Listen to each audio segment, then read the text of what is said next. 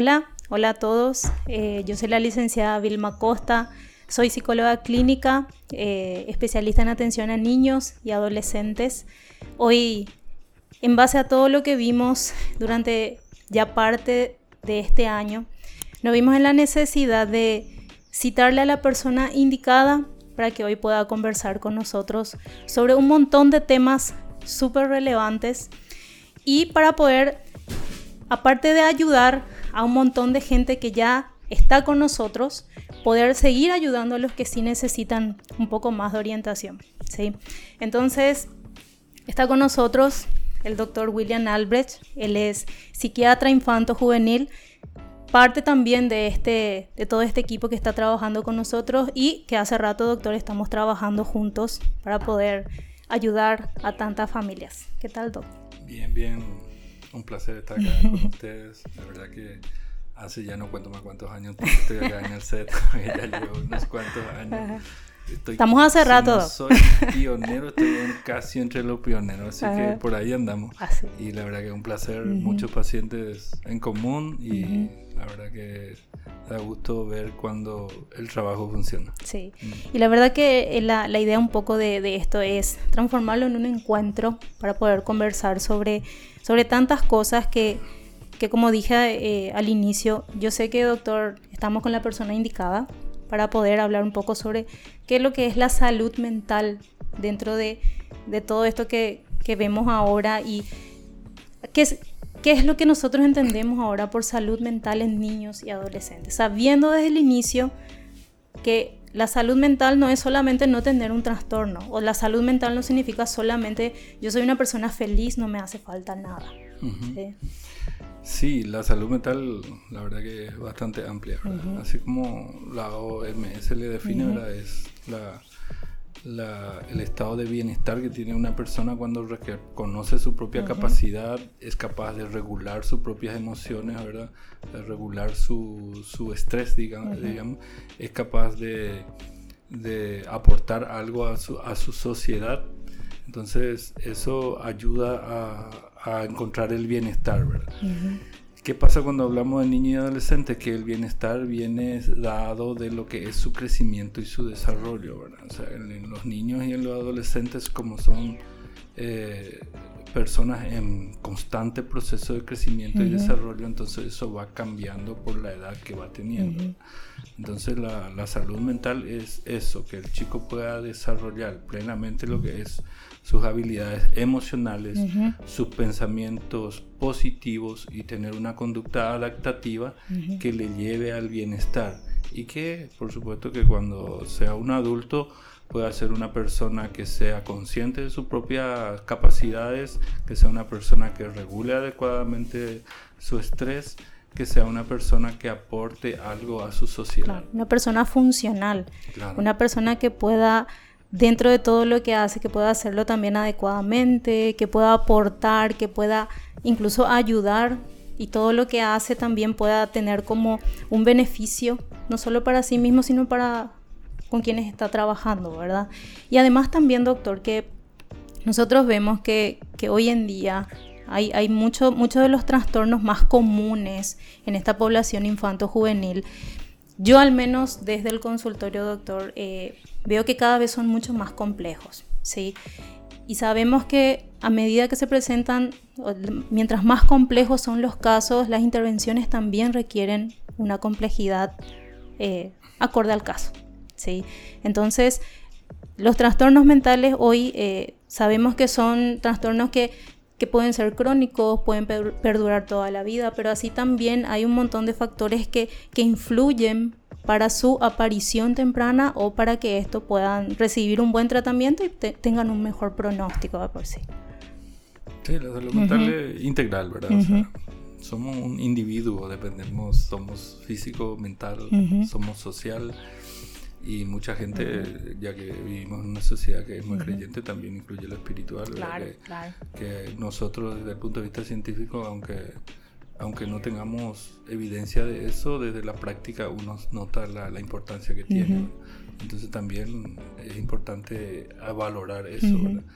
Y como te estaba diciendo que estamos hablando de niños y adolescentes, los factores que influyen en, la salud mental ya son prenatales, ¿verdad? O sea, que estamos hablando de una, de una mamá que decide embarazarse o no, ¿verdad? ya de ahí venimos hablando, ¿verdad? Y de cómo toma ese embarazo, de la cantidad de cortisol que esa mujer eh, tiene en, su torrente sanguíneo cuando le, lleva el feto, ¿verdad?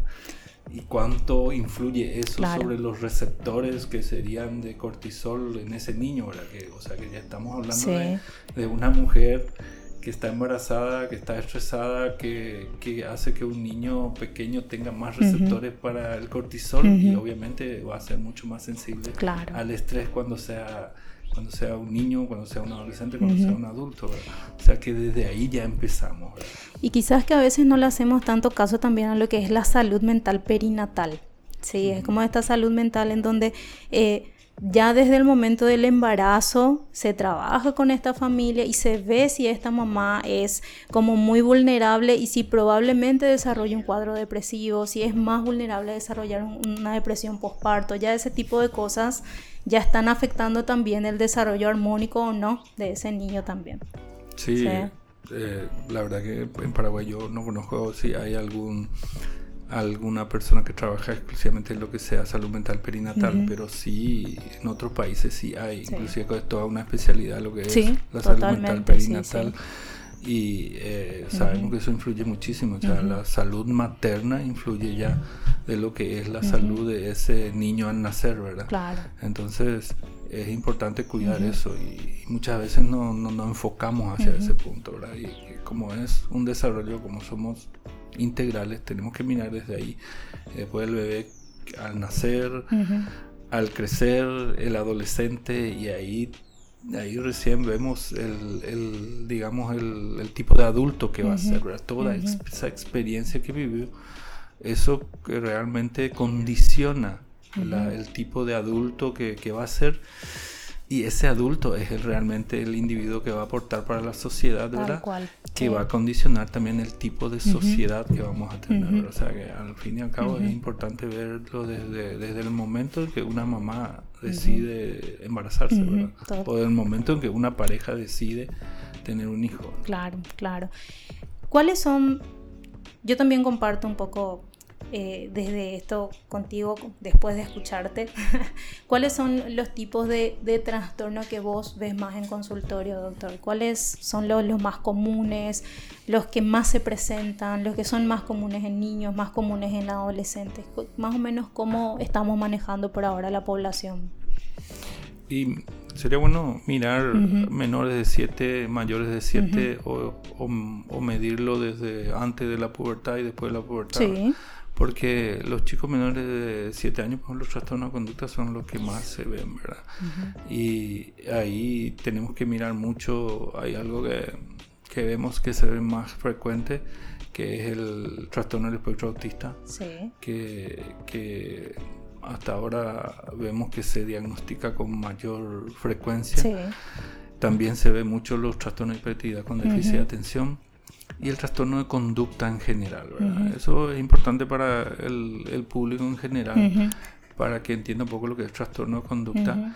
Trastorno de conducta es una conducta disfuncional que no es leve.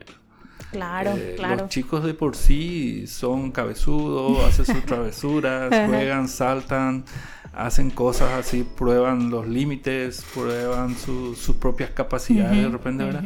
Y son a veces conductas que los adultos lo toman como, bueno más adecuado, pero las conductas leves no, no, son consideradas como un trastorno de conducta.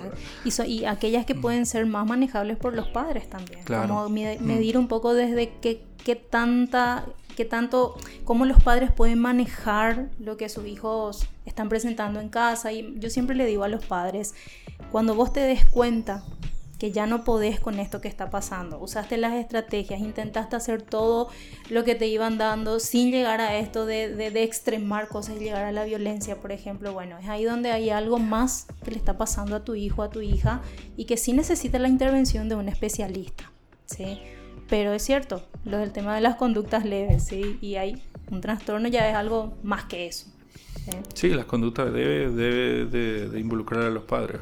Los padres una vez que se involucran en eso, hay que mirar mucho, ¿verdad? Si la conducta leve no, no está generando un, un daño al, al, chico o a alguien más, o no está produciendo un daño importante a la propiedad, hasta puede ser considerado como sutil y no darle demasiada relevancia. Inclusive es bueno porque el chico tiene que tener experiencias positivas. Eso, eso en la salud mental es muy importante. Que el chico viva experiencias positivas, ¿verdad? Entonces, cuando la conducta del chico se puede manejar de una forma no, no punitiva o no llamándole la atención, se debe manejar de esa forma porque tenemos que favorecer de que las experiencias del chico sean más positivas que negativas. Entonces, cuando las conductas sí son moderadas o graves, ahí sí ya requiere una intervención. Uh Las conductas moderadas, por supuesto, necesita una intervención de diálogo con, con el chico y eh, intentar entender qué, es lo que el chico está, está procurando expresar. Muchas veces, la mayoría de las veces son parte del juego del niño que está expresando su personalidad, su curiosidad, sus inquietudes. Entonces los padres guiándole con un buen diálogo, eso se, se, ajusta tranquilamente. Ahora las conductas graves son los que sí tenemos que mirar con un poquito más de, de precisión. ¿verdad? Porque las conductas graves ya que podría producir un daño al chico, una conducta que podría producirle un daño a alguien más, a, la familia, a la escuela, cuando a no los hay otros una, compañeros. Cuando no hay una conciencia de, la, de, de, hasta qué punto es peligroso para él, no hay una dimensión de esa percepción del peligro también, es ahí cuando a los chicos les cuesta diferenciar también eso. Sí, los chicos habitualmente no dimensionan el, el peligro hasta cierta edad, entre los 5 a 7 años empiezan a dimensionar el peligro y muchas veces actúan hasta los 7 años, porque los chicos tienen una conducta muy, muy relacionada a su intuición y a su fantasía. Eh, eso no quiere decir de que, porque me suelen preguntar en consultorio, por eso digo, eso no quiere decir que no tengan la noción de que, que algo malo le puede pasar, porque hay un instinto de supervivencia que modula otra vez eso, No es que el chico de cuatro años le vea a Superman y se va a tirar del, del, tejado, no es así, porque hay un instinto de supervivencia que controla otra vez eso. Pero lo que es importante es, es entender de que el, chico percibe el mundo, percibe las circunstancias hasta los siete años para ir de una forma intuitiva y una forma eh, fantasiosa, Entonces, muchas veces hace, tiene conductas intuitivas, tiene conductas fantasiosas, mientras sean leves. Y es parte de su desarrollo, Es cuestión de mirar nomás. Inclusive yo les suelo recomendar a los papás, si es leve y si no le está perjudicando a nadie y no le haga caso, le tener mirarle nomás dejarle que se exprese, ¿verdad? Ahora, si es moderado y si ya puede generar algún inconveniente a alguien o al propio chico, ahí se interviene con un diálogo y se le explica al chico lo que, lo que se espera de él y se le explica las probables consecuencias que puede tener para que él module su, su conducta. Cuando es grave lo que es el tema, ¿verdad? Y esa importancia también, doctor, de, de, cuando hay presencia de trastorno de conducta en los chicos, cómo es importante el trabajo de los padres cuanto más ellos trabajan, yo, yo de mi parte al menos, siempre yo al entregar un informe, por ejemplo, yo les digo claramente a los padres, si no van a colaborar en, esta, en este proceso, pueden dejar de venir. Yo hago eso, porque si no, hay un gasto, hay todo un tipo, se acompaña nomás al niño, pero no hay un involucramiento con la terapia, por ejemplo.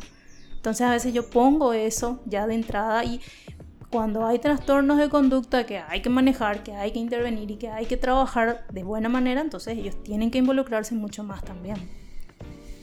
Los padres son claves. ¿Por qué? Porque tenemos que partir de la base de que el cerebro es un órgano que trabaja por circuitos. Y hay dos circuitos fundamentales en la conducta humana. Uno es el circuito cognitivo, en donde procesamos lo que es toda la parte de, digamos, lo que se, antes se conocía como la inteligencia misma, ¿verdad? La capacidad de razonar, lo lógico, ¿verdad? Pero tenemos también un circuito emocional, que es un circuito, digamos, que se desarrolló más primitivamente dentro de lo que es nuestra evolución. Y es, un, es el primer circuito por donde pasa todas las sensaciones eh, sensoriales que recibimos, ¿verdad? Entonces, ese primer circuito eh, nos ayuda para una, para una respuesta rápida, inmediata, para, para adaptarnos de una forma que requiere soluciones rápidas, digamos. Claro, claro. Entonces ese circuito emocional muchas veces es lo que, digamos, nos traiciona un poco en reaccionar, ¿verdad? No me gusta algo y, quiero ya, y me enojo, ¿verdad? Claro, o pierdo algo y me pongo triste, ¿verdad? o, o, aparece algo que, que, me parece amenazante y ya tengo miedo. ¿verdad? Por supuesto que después esa información pasa a lo que es los circuitos corticales, en donde sí te, te, valoran de una forma mucho más, digamos, más precisa o, con un componente mucho más lógico y, y, de esa mezcla sale lo que es la respuesta que tenemos los seres humanos. ¿Por qué hablo de todo esto? Porque la, el tema de, de, la conducta emocional del chico requiere que alguien lo module. Sí. Esa modulación y es responsabilidad de los papás. Tal cual. El resto, yo le suelo decir a, mis pacientes así, ¿verdad? ¿Cómo hacer un ejercicio de matemática? Te puede enseñar un profesor de matemática, Te va a decir cómo hacer, ¿verdad? A lo mejor yo, papá, no, no, reconozco la matemática o no me gusta la matemática y no le voy a enseñar matemática a mi hijo, ¿verdad? No entiendo lo, como la matemática. Pero si mi hijo se enoja cuando no le sale la matemática. O se, frustra porque un ejercicio no le sale. El manejo del enojo y el manejo de la frustración son los padres los que le tienen que enseñar. Si el chico tiene un buen profesor de matemática que le enseña cómo aprender matemática y tiene unos padres que le enseñan cómo regular sus emociones, va a aprender matemática. Claro, y cómo es ese modelo que está ejerciendo, o sea, cómo, em, cómo ejercen este modelo de regulación emocional también desde tan chiquitos, ¿sí? Que ellos replican, y replican en todos los lugares después donde se van desempeñando, porque después son los padres los que vienen a pedir ayuda, pero ellos son los primeros que tienen que recibir, o sea, pidiendo ayuda para su hijo, pero son los primeros que tienen que recibir la ayuda. ¿sí? Es interesante porque la parte emocional cognitivo vos puedes aprender de un libro, Yo no sé, quiero saber cómo eh, se maneja las finanzas y puedo comprar un libro de finanzas y puedo leer y ya, ya voy a tener una idea de cómo se maneja la finanza, O quiero aprender de, algo de algo técnico y puedo leer en cualquier libro. Pero la parte emocional se aprende por el ejemplo. Claro. O sea, el chico puede aprenderte matemática de un libro, puede aprenderte ahora de todos los dispositivos eh, digitales que tenemos tecnológicos, ¿verdad? Que a veces hasta te dan excelente información, ¿verdad? Un, un, buen video de un tema en particular y va a aprender muchísimo. A veces aprenden cosas que los papás ni entienden, ¿verdad? y ellos mismos les enseñan después a sus padres. Claro. y, pero la parte emocional se aprende del ejemplo. Sí. O sea, ahí la importancia de que los padres sean ejemplos a su hijo de cómo regular sus emociones. O sea, de la forma en que el papá regula una emoción, de la forma en que la mamá regula una emoción, esa es la forma que el niño después va a replicar dentro de su circuito neuronal de cómo regular esa emoción. Y cómo también se toma de, ejemplo esa desregulación de los padres. O sea, la desregulación termina siendo a veces también en, en contraposición a esa regulación el ejemplo que toman los chicos como te digo, la primeros, hasta los siete años, el chico es muy intuitivo. Entonces, esa intuición de ver cómo sus padres regulan sus emociones, la intuición le llevan a hacer lo mismo. Claro, claro. Entonces, cuando ven que, que, que, hay una disregulación emocional y ellos se someten a una situación parecida o en donde pueden usar eso, ellos replican, hacen una réplica de eso. Entonces, eh, es importante que los padres sean personas que tengan la capacidad de regular sus emociones y de que el chico aprenda del ejemplo de cómo eh, uno debe regular su emoción. Aparte de que los padres tienen que explicarle a los chicos lo que son sus emociones, porque ahí, ahí entramos en lo que es la inteligencia emocional. La inteligencia emocional requiere que reconozcamos nuestras emociones, requiere que sepamos de nuestras emociones de dónde vienen. Y la expresión adecuada también. Claro. Sí. Eh, cuando trabajamos con chicos con problemas del neurodesarrollo vemos mucho eso. claro, Porque y... Eh, les cuesta, los, chicos, especialmente los chicos con, con autismo, al tener la alexitimia, que es la incapacidad de reconocer las emociones, ¿verdad? Eh, tienen esas muchas dificultades para, para poder eh, adaptarse a no reconocer las emociones y no reconocen sus propias emociones, entonces a alguien que no reconoce sus propias emociones no le puedes pedir que reconozca las emociones de, los demás, ¿verdad? Entonces hay que empezar por ahí, por reconocer nuestras propias emociones, saber de dónde viene, mm, automotivarnos. Claro. Y esa automotivación es lo que nos lleva a la empatía. O sea, no se puede ser empático. Muchas veces le pedimos empatía a la gente, pero a veces no se puede ser empático si uno no reconoce sus propias emociones. Y a veces como los padres también, yo noto eso en, en consultorio, doctor, como esto, los padres le exigen a los chicos como que date cuenta que hago por vos y cómo estoy haciendo esto, y como pidiendo un poco eso que estabas diciendo de la empatía, pero no se formó esta, esta capacidad de ser empático ya desde antes, pero ellos terminan después exigiendo que los chicos sean empáticos. O sea, yo estoy exigiendo una habilidad que yo no trabajé no trabajé desde antes.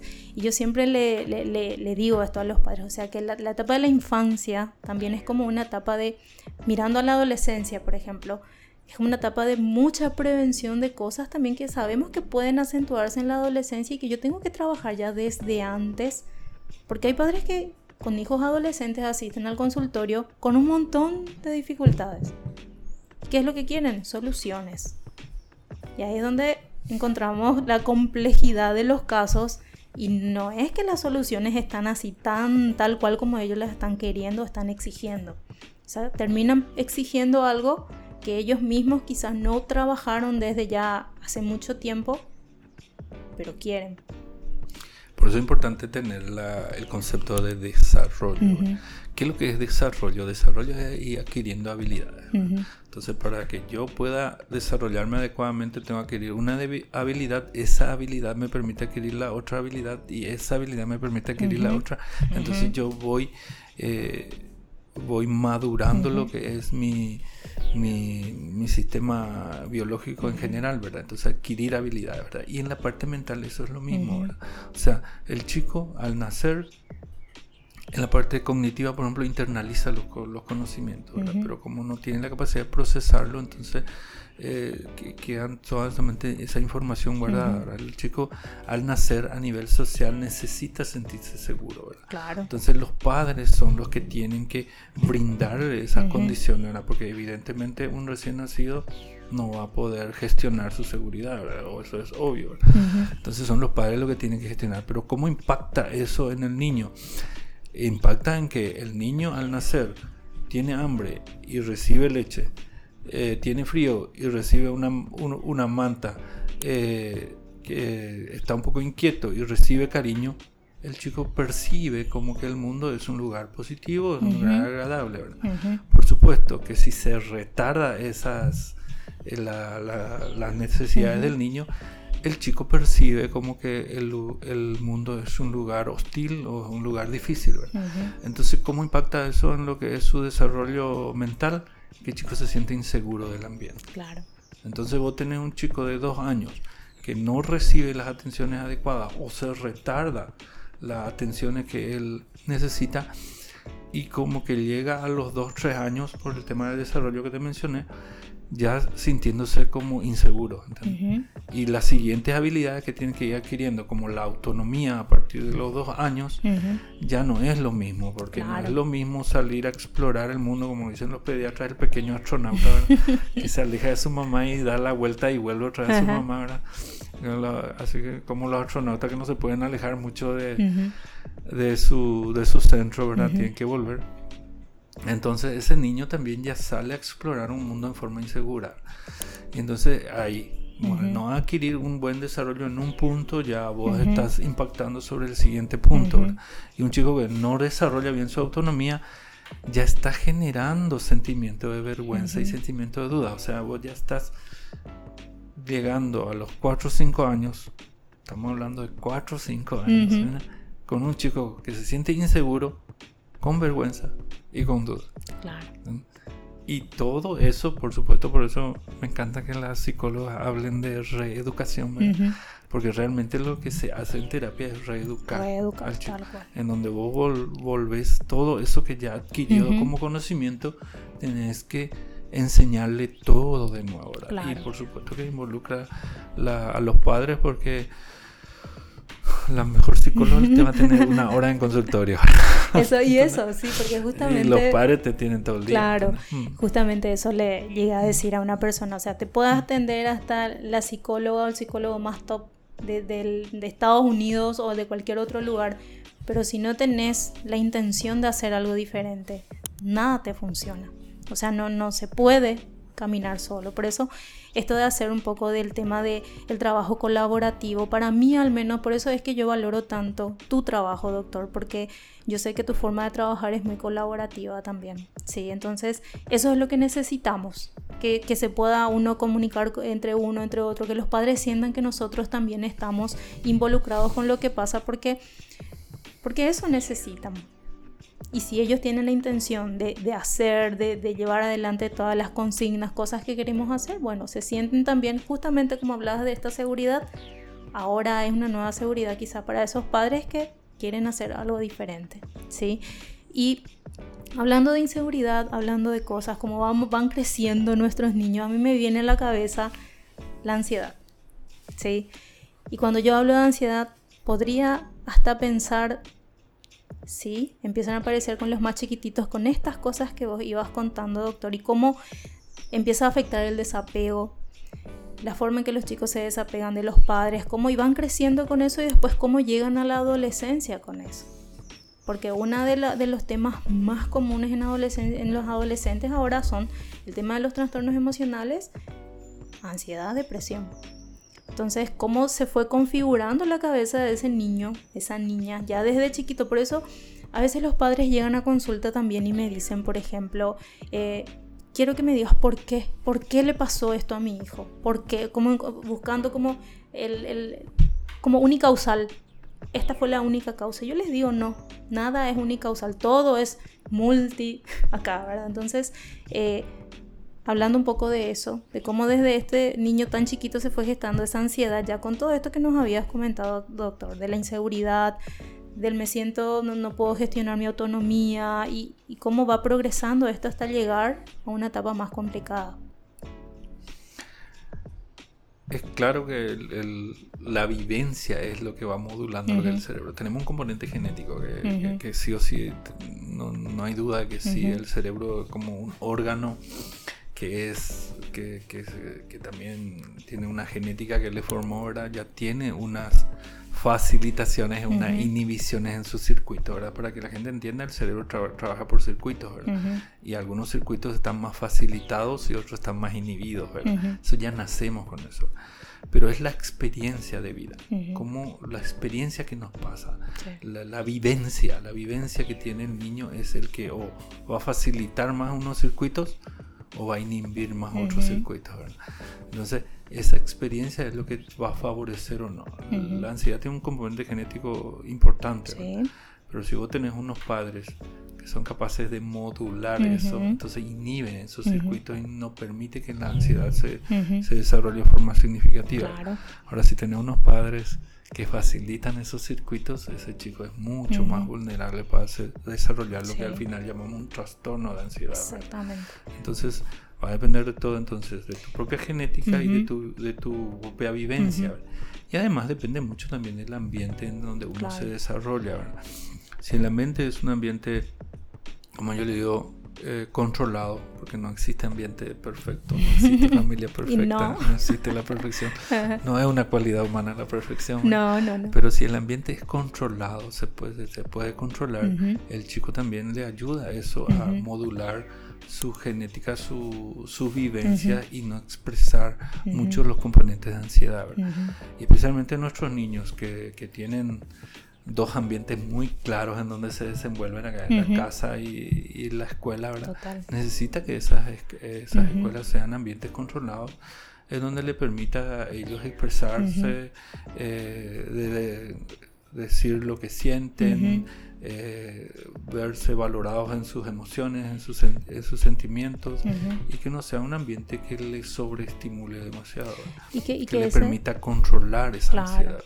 Y que ese ambiente, doctor, también termine cumpliendo la función que el niño necesita, que sea un factor protector, que no se convierta en un factor de riesgo para ellos y que terminen ellos desarrollando todo lo que nosotros esperábamos que no, que no pasen, ¿sí? Pero, pero que cumpla esa función, Y, esto que decías de, dar lo que, ellos reciban lo que necesitan y todo, y estoy pensando en algo, en la invalidación emocional, ¿sí?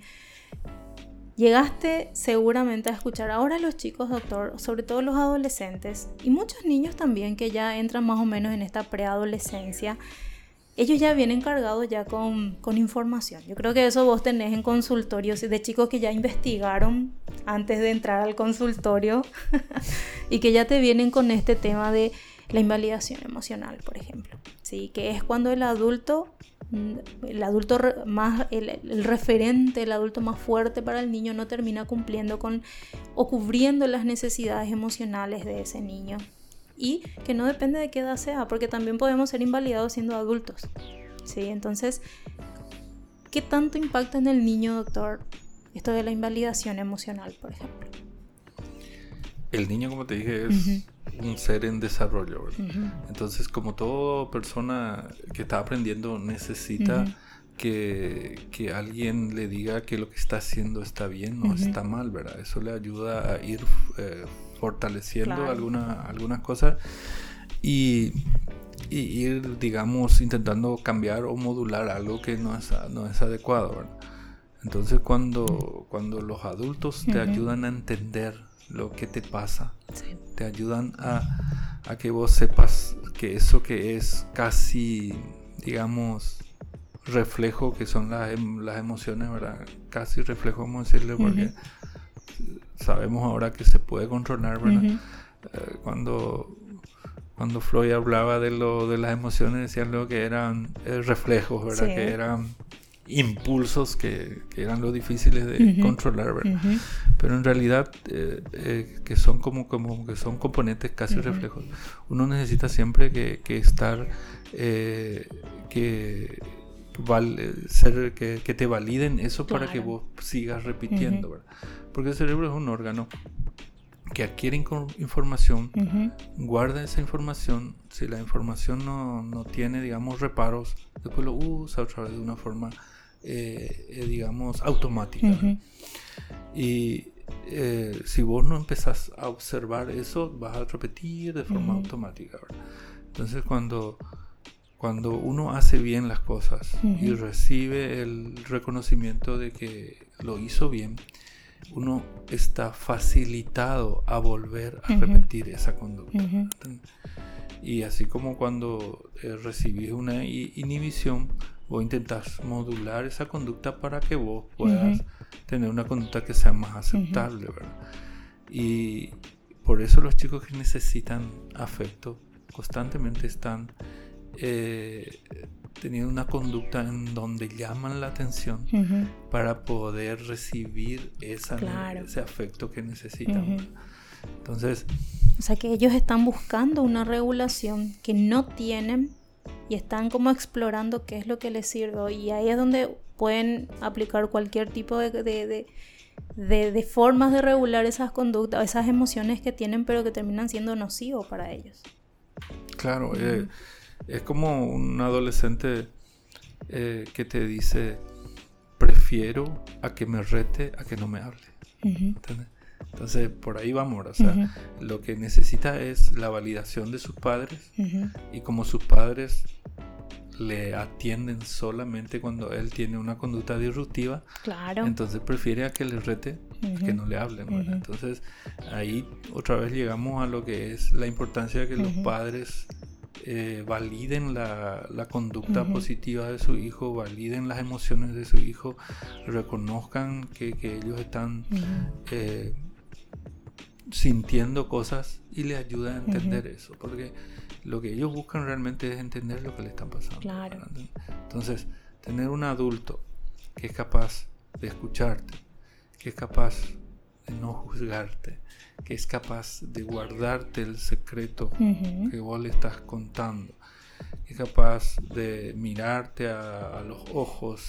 De prestarte atención. Mm, sí. De repente decirte, creo que esto es lo que te está pasando, me parece que esto es lo que vos estás sintiendo, o sea, que haciéndole participar en el sentido de que como no ser así contundente, esto es lo que te pasa, sino diciendo me parece que, creo que, inclusive dándole la oportunidad al adolescente de preguntarle, por ejemplo, yo creo que esto te pasa, ¿es así? O sea, o sea le das otra vez la oportunidad de que, te responda que sí, vos estás entendiendo lo que le está pasando. Eso a ellos le permiten eh, expresarse, decir lo que realmente sienten, entender lo que le pasa, poder automotivarse. Yo esa automotivación me, llama muchísimo la atención, ¿verdad? Porque historias, historias en el deporte, por ejemplo, se escuchan mucho, mucho las historias que me fui a probar en este club y me dijeron que yo no servía. Y por eso me fui al otro club y le demostré que yo sí sirvo. Eso es automotivación. Claro. ¿entiendes? Entonces, esas emociones, por eso también yo siempre le digo a los padres que las emociones que vive el chico no, no, no necesariamente pueden puedes calificar como negativas y positivas. Totalmente. Lo que tiene que es calificar que sirven para automotivarte. Y funcionan para algo. Todas tienen una función de regulación para algo. Y me encanta, y voy a tomar este punto porque yo suelo ver mucho, porque nuestros chicos, doctor, consumen muchas redes sociales. Entonces ellos están entre siempre esa polarización de lo positivo, lo negativo, esto, lo bueno, lo malo. Y yo en consultorio yo les digo, no, no hay emoción buena o mala. Todas te funcionan para algo y todas te van a dar la respuesta a algo que vos probablemente necesitas. Entonces no hay. Y enseñarle, y eso de reeducar y psicoeducar, este es el trabajo de así transversal desde el primer momento en el que empieza la, la intervención con ellos, ¿verdad? Entonces, es una tarea muy importante de la crianza el tema de la validación emocional. Pero también esa invalidación emocional hoy en día dentro del ejercicio de, o sea, dentro del trabajo en psicoterapia al menos, doctor, yo noto que es también un obstáculo muy fuerte para nuestra tasa de éxito con la terapia. Yo le suelo decir en el hospital donde trabajo, Imagínate no llegar y que te digan que no sos bueno. Y después, bueno, puedes decir de repente un primer día me voy a trabajar y me dicen que soy malo. Y bueno, puede ser circunstancial. Me voy el día siguiente y me dicen que no soy bueno. y al día siguiente me voy y me dicen que no soy bueno. Y, ya terminas creyendo que no soy bueno. Y eso, ah, eso hace de que yo probablemente diga, bueno, yo en este ambiente no quiero trabajar. ¿entendés? Si todo el día me están diciendo que no soy bueno y, o me dicen todos los días que, que, mi trabajo está malo, yo soy médico y viene mi supervisor y me dice tu diagnóstico está mal, tu tratamiento está mal y todos los días es así, hiciste mal esto. entonces yo un día voy a decir, espera un poco, yo acá en este lugar no quiero trabajar porque acá nadie me valora, todo lo que yo hago está mal, ¿verdad? Claro. ¿Cuál es el problema con los niños y adolescentes? Que los niños y adolescentes no pueden renunciar a su familia. Exactamente. Yo puedo renunciar a mi familia, pero yo no. Entonces ellos van a seguir en ese ambiente. Entonces lo que tenemos que hacer es generar un ambiente que le permita a ellos sentirse valorados. Y acuérdense que, como les dije al principio, que la vivencia es prácticamente lo que facilita o inhibe los circuitos neuronales. Entonces, tener una vivencia en donde te invalidan constantemente, eso afecta lo que es tu autoestima, afecta lo que es tu propia seguridad como persona, te hace tener vergüenza, te hace tener duda, te hace sentirte incompetente, te, hace, sentir que sos que no tienes capacidad de la laboriosa, hasta te hace dudar de tu propia personalidad, Entonces, todo eso favorece a que uno tenga una autoestima baja. Y la autoestima baja favorece a que uno piense en forma negativa. Y el pensamiento negativo es lo que nos lleva después a la depresión. Depende de cuánto tiempo ese pensamiento negativo está ahí presente. Si está presente el tiempo suficiente, uno ya empieza a tener indicadores depresivos. Y la depresión nos lleva a no valorar la vida, y no valorar la vida nos lleva a pensar en el suicidio. Claro. Y el pensar en suicidio nos lleva a los planes suicidas y los planes suicidas nos llevan al acto suicida. Es una cadena, una cadena de, claro, de eventos que terminan después con algo y, muchos después dicen, pero ¿por qué se suicidó? Y, una cadena de eventos donde yo veo que en esa cadena de eventos, doctor, pidieron estos chicos y estos adolescentes un montón de veces pidieron ayuda. Y en esas crisis, en, esos, en ese montón de veces que pidieron ayuda, recibieron una invalidación. No fueron, o sea, no fueron así, esa atención que necesitaban no estaba en ese momento. Porque es lo que yo noto que en consultorio a veces me reclaman los, los adolescentes sobre todo. Yo les di señales, y vemos situaciones en donde hay adolescentes que después de que le rogaron prácticamente a sus padres, después de dos años vienen a una consulta. Y que a veces hay que, y esto tengo que compartir porque estoy contigo acá, a veces hasta nosotros tenemos que también hacer todo un esfuerzo para que vayan después a consultar con el psiquiatra también. O sea, es difícil, hay casos que son difíciles, pero porque hay tantas trabas desde la forma en que los padres también están mirando la situación que el trabajo se vuelve complicado. Lastimosamente la psiquiatría tiene un estigma que se ganó en, siglos anteriores, porque la psiquiatría del siglo XXI es bastante bueno y bastante seguro. Eso es lo que queremos transmitir. claro. Eh, lo que pasa es que la, información que se tuvo o el manejo que se tuvo anteriormente le dio un estigma que, supuestamente solamente se, se, tratan locos, ¿verdad? Inclusive el problema que nosotros tuvimos los psiquiatras, que los fármacos que usamos empezaron en los 50 y hasta finales de los 80 no eran muy seguros, entonces tenía muchos efectos colaterales, tenía muchas... Eh, interacciones con otros fármacos y, y no le daba la fama de que te va a hacer mal, ¿verdad? Pero eh, por, por, suerte a partir de la década de los 90 vinieron fármacos mucho más seguros, con mucho mayor control, eh, fármacos con prácticamente efectos colaterales poco significativos que se usan muy bien ahora, ¿verdad? Y en la parte de infanto juvenil todavía eh, hay mayor mayor control, ¿verdad? Entonces, los fármacos, yo siempre digo, como psiquiatra uso muy pocos fármacos tengo para usar, ¿verdad? Los que hacen adultos tienen muchos. Toda la, gama de...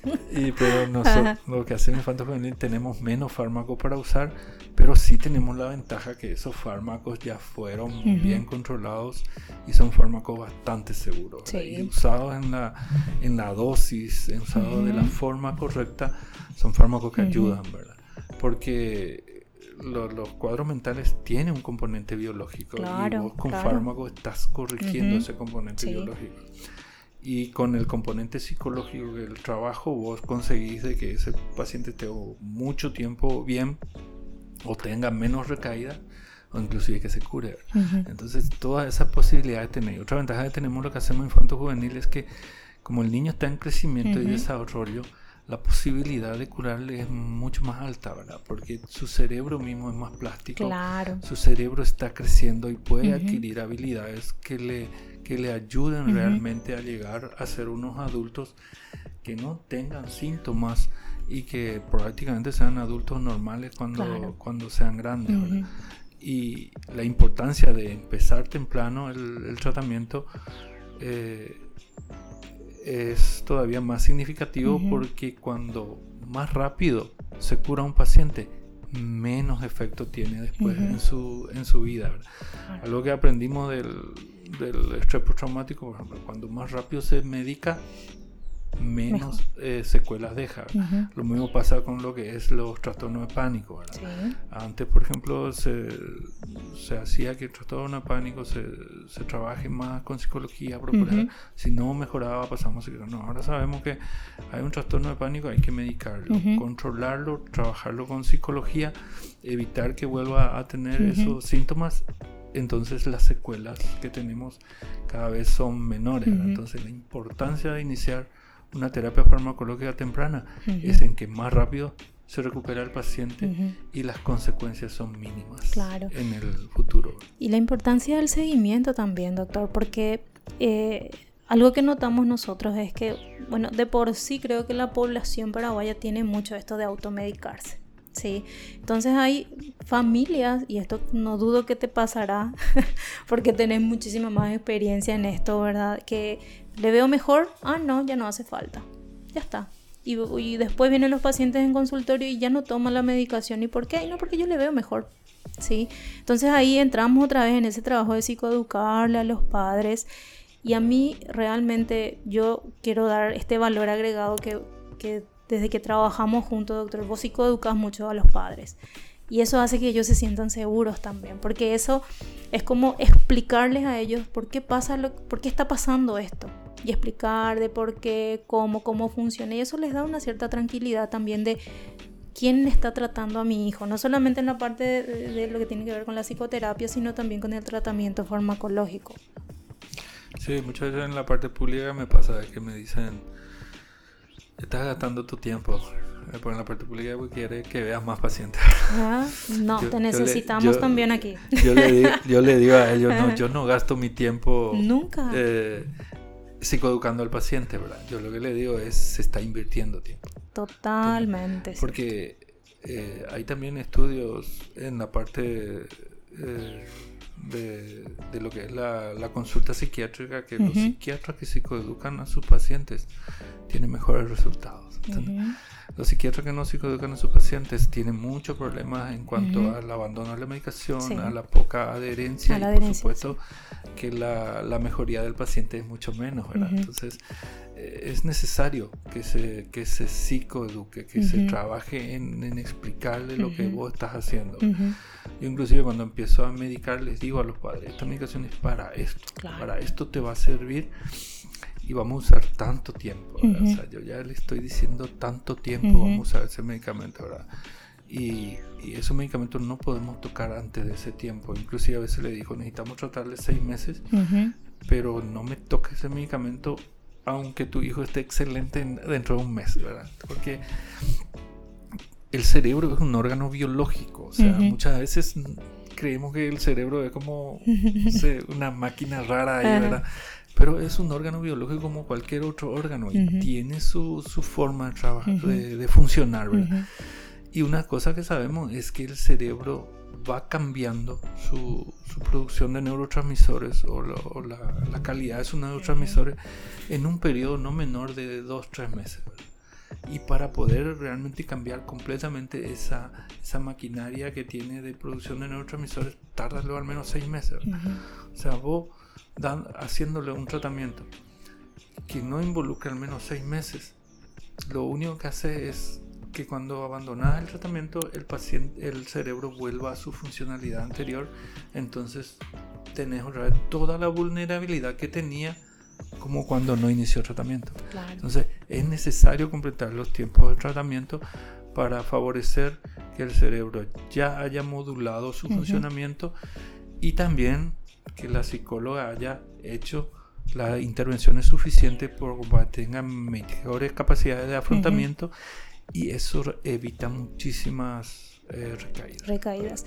Y como cuando no hay un buen seguimiento, las recaídas al menos cada vez son más fuertes también. O sea, después tenemos pacientes que vuelven a consultorio volviendo a, a, fase cero más o menos, pero otra vez con otras cosas más de lo que ya se había presentado en ese primer momento. Eso es lo que yo suelo notaría. Entonces, y, deja, y abandonaron todo abandonaron la terapia psicológica, la, la, parte farmacológica, entonces tenemos, volvemos a empezar y parece que cada vez a veces, o sea, cada vez cuesta más, cuesta más, cuesta más y los padres se desmotivan también, se desmotivan y esa desmotivación es automático también con los chicos. Acuérdate que estamos hablando de un órgano biológico, por eso siempre me centro mucho en lo que es el cerebro, Porque el cerebro es el sustrato biológico de lo que es la mente, ¿verdad? entonces, al ser un órgano biológico, cuando más estrés le sometes, cuando más crisis le sometes, le sometes más funcionalidad pierde. nosotros sabemos muy bien, los neurólogos saben muy bien por lo que son las epilepsias, ¿verdad? que cuando más descargas, más frecuentes son las descargas, cuando más veces ocurren esas descargas, ese cerebro cada vez tiene menor funcionalidad. Los que hacen psiquiatría de adultos saben muy bien cómo funciona la esquizofrenia. Ahora, cuando más crisis tienen los pacientes, cuando más situaciones de crisis tienen, el cerebro después ya no es el mismo, el que vos tenías antes, ¿verdad? O sea, ya es un cerebro más dañado. eh, los clínicos saben perfectamente que, que, un cerebro que sufre un accidente cerebrovascular, el daño que le produce, después es súper difícil de recuperar. Entonces, en la parte de la salud mental también eso se ve.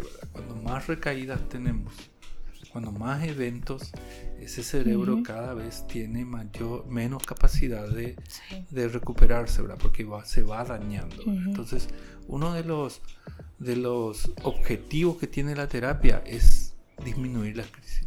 Cuando menos eh, recaídas tenés, más posibilidades de una curación total tenés. Dice, ah, se habla de curación total cuando hablamos de, población infanto-juvenil, se puede hablar de curación total. No es como en adultos que, están mucho más cronificados las, las psicopatologías y son a veces mucho más difíciles de de, tener una curación total, pero en infanto juvenil tenemos esa ventaja de que ese cerebro flexible, ese cerebro que tiene mucha plasticidad, podemos ayudarle a que tenga eh, mayor curación. Inclusive hace poco leí un artículo sobre trabajos en, en España, ¿verdad? en donde hablaban que la estimulación correcta en los TEAS en dos años eh, mejoran su puntuación.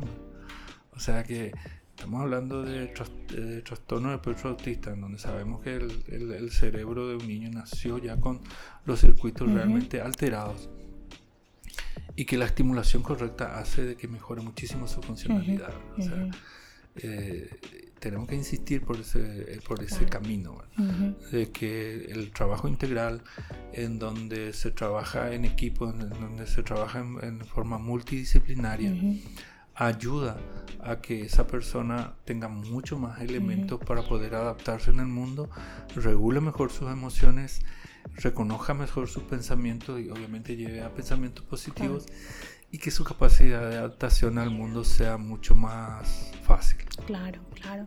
Y no podemos dejar de lado que el acompañamiento de, de los padres, también retomando desde ese primer punto que estábamos hablando, eh, el acompañamiento de los padres es muy importante para nosotros. ¿sí? Yo siempre le digo a mis pacientes, sobre todo con los adolescentes, suelo usar esto, o sea, no te, eh, vos no sos como una bolsa de papas de problemas que vienen tus padres a tirar acá. No tendría que ser así. Vamos a trabajar juntos, entonces hay como una cosa eh, de yo también intento y cada uno pone su, como su, grano de arena en este, en este tratamiento, ¿verdad? Y hablando de eso un poco, eh, siempre tenemos los padres modernos, ¿sí?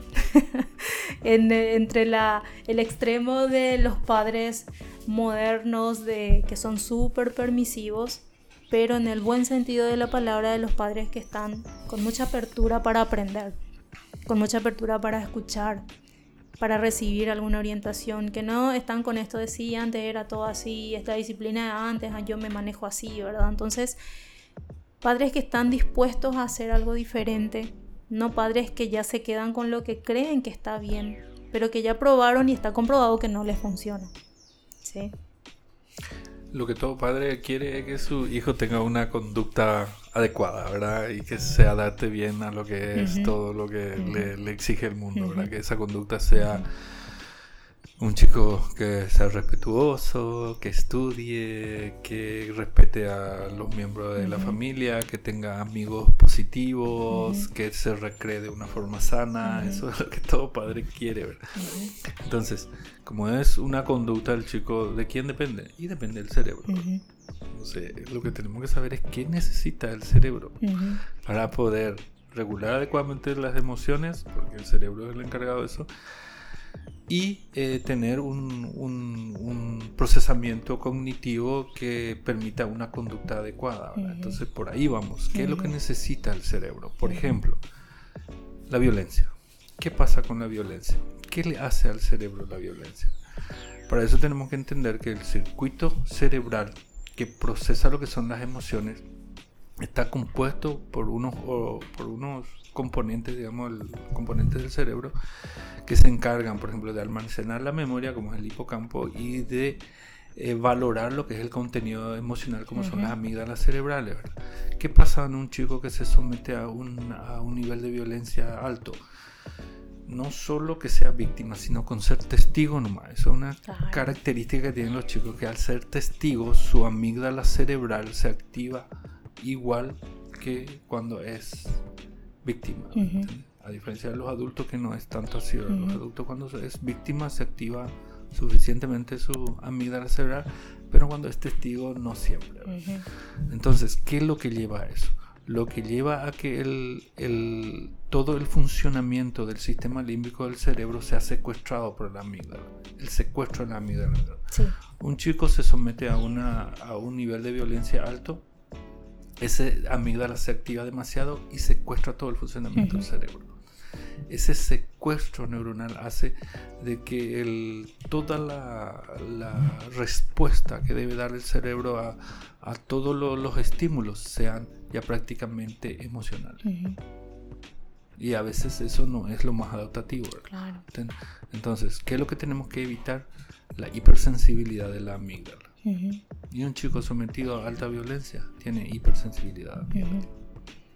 Y es un chico que replica todo lo que viene después, con el tema de los castigos, la violencia que repite, o sea, hay algo que terminan eh, ellos eh, como replicando de todo lo que van viviendo otra vez, ¿sí? Por eso es que un poco para, para ir cerrando nuestras ideas, doctor, eh, que los padres entiendan también de cómo manejar la conducta de los chicos, ¿sí? Sí, ahí lo que, toda esta introducción que te hice es para decirle a los papás, no le permitan o no hagan que su hijo tenga una hiperreactividad de la amígdala. ¿Cómo se consigue eso? Y por supuesto no sometiéndole a emociones que no puedan controlar. Entonces, si va a haber una situación emocional, tienen que darle las herramientas a los chicos para que puedan manejar esa emoción. Si yo saco un cinto y le pongo cintarazos a mi hijo, lo que estoy haciendo es someterle a una situación emocional que él no puede controlar. Entonces después no me puedo quejar si cuando sea un adulto tenga una hiper, hiper eh, reactividad amigdalina eh, y que cuando se enoje reaccione con violencia. Porque eso es lo que hago.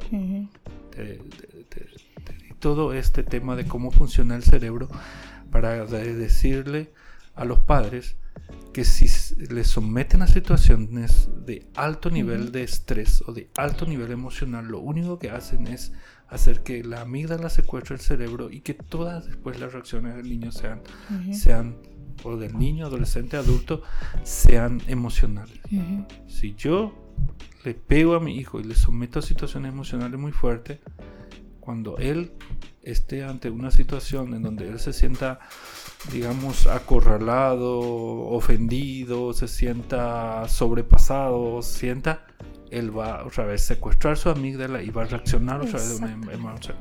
Ahí no le va a servir nada. Tu hijo le pudiste haber enviado a Harvard para que estudie, no sé, la carrera más difícil que existe en Harvard. Pero cuando se somete otra vez a la situación emocional, va a ser ese mismo niño que vos le pusiste en esa situación de una hiperreactividad emocional y va a reaccionar otra vez como un secuestro emocional. Porque esta desregulación del niño o este descontrol, por llamarlo así, del niño, habla mucho del descontrol del adulto y de cómo el adulto fue como implantando esa forma de enfrentar las situaciones porque e, eso es lo que terminan haciendo ellos, como replicando el modelo de estrategia de resolución que el adulto trabajó. Después somos nosotros los que eh, no sabemos manejar otra vez lo, que, lo que nosotros mismos hicimos. Sí, así mismo.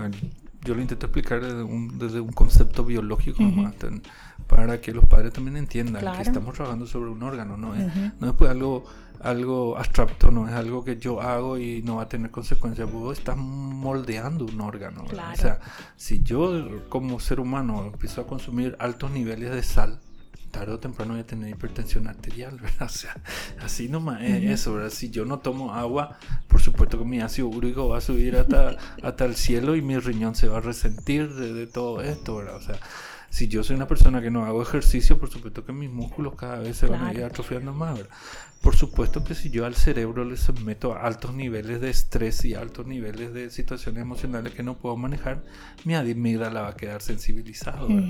Es así nomás funciona. Entonces, ahí viene del modelo de educación que, que, solemos pregonar, que es la, lo que, la disciplina positiva, en donde también de donde lo que se hace es una disciplina respetuosa, que por supuesto tiene que tener límites, ¿verdad? O sea, no existe, no existe una disciplina que no tenga límites, porque los seres humanos, acuérdense que la definición de salud es completo estado de bienestar físico, mental y social social. Esa parte social no solemos olvidar, ¿verdad? Pero la salud también es social y la, y la, sociedad tiene normas de convivencia. Entonces, para que una persona sea sana, tiene que saber respetar las normas de convivencia. Y en la familia, ¿cómo se enseña eso? A través de límites claros y precisos. Yo respeto las normas y recibo mi validación emocional, recibo mi premio, recibo mi mis consecuencias. claro.